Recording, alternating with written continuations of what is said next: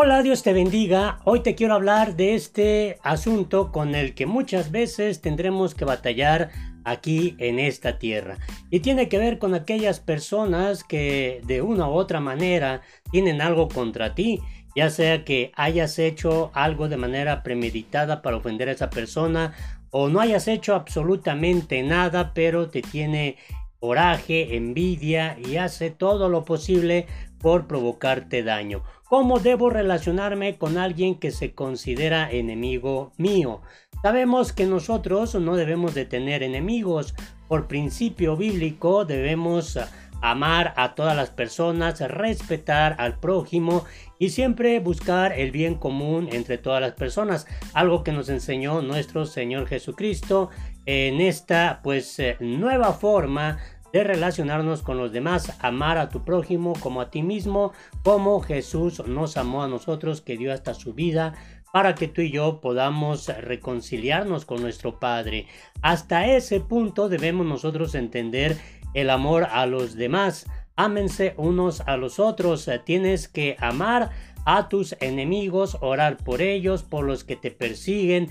Antes eh, se tenía previsto en el Antiguo Testamento, se decía ojo por ojo, diente por diente, pero ahora Jesús eh, viene y nos enseña una nueva forma de cómo el ser humano tiene que aprender a cohabitar con sus semejantes. A veces no es que uno haya provocado que se despierten esos terribles sentimientos, emociones, pensamientos en las personas que lo llevan a sentir coraje, a sentir enojo, ira, incluso hasta deseos eh, reales de quererle hacer mal a, la persona. Por eso, la Biblia nos enseña mucho de cómo podemos nosotros relacionarnos con aquella persona que sabemos que eh, tiene algo contra nosotros, aunque no le hayamos hecho absolutamente nada. ¿Qué nos dice la palabra de Dios? Salmo 60, versículo 12. En Dios haremos proezas y Él hollará a nuestros enemigos. No tienes que hacer absolutamente nada en cuanto a quererte defender a ultranza. Recuerda que Jesús estando ahí justo frente a los fariseos, incluso delante de Pilatos, no hizo defensa propia, él guardaba silencio y con su silencio maravillaba a todos los presentes.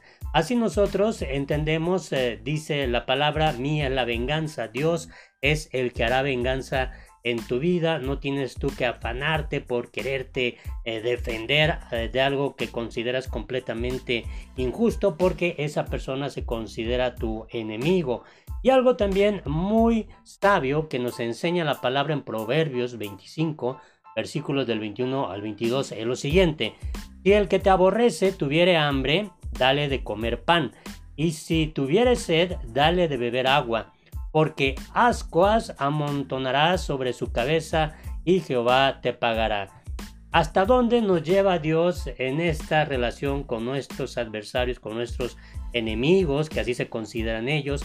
Tienes que velar aún por su propio bienestar, aunque ellos te paguen mal. Recuerda que finalmente la recompensa te la dará nuestro Padre Celestial.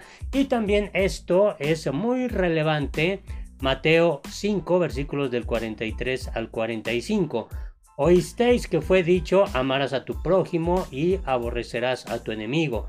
Pero yo os digo, amad a vuestros enemigos, bendecid a los que os maldicen, haced bien a los que os aborrecen y orad por los que os ultrajan y os persiguen, para que seáis hijos de vuestro Padre que está en los cielos, que hace salir su sol sobre malos y buenos y que hace llover sobre justos e injustos.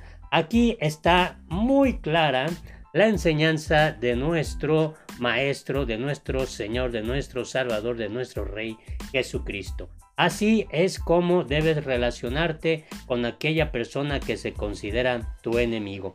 No es fácil, pero tomados de la mano poderosa de Dios a través de su Espíritu Santo, claro que lo vamos a ayudar. En el nombre de Jesucristo esto se puede lograr.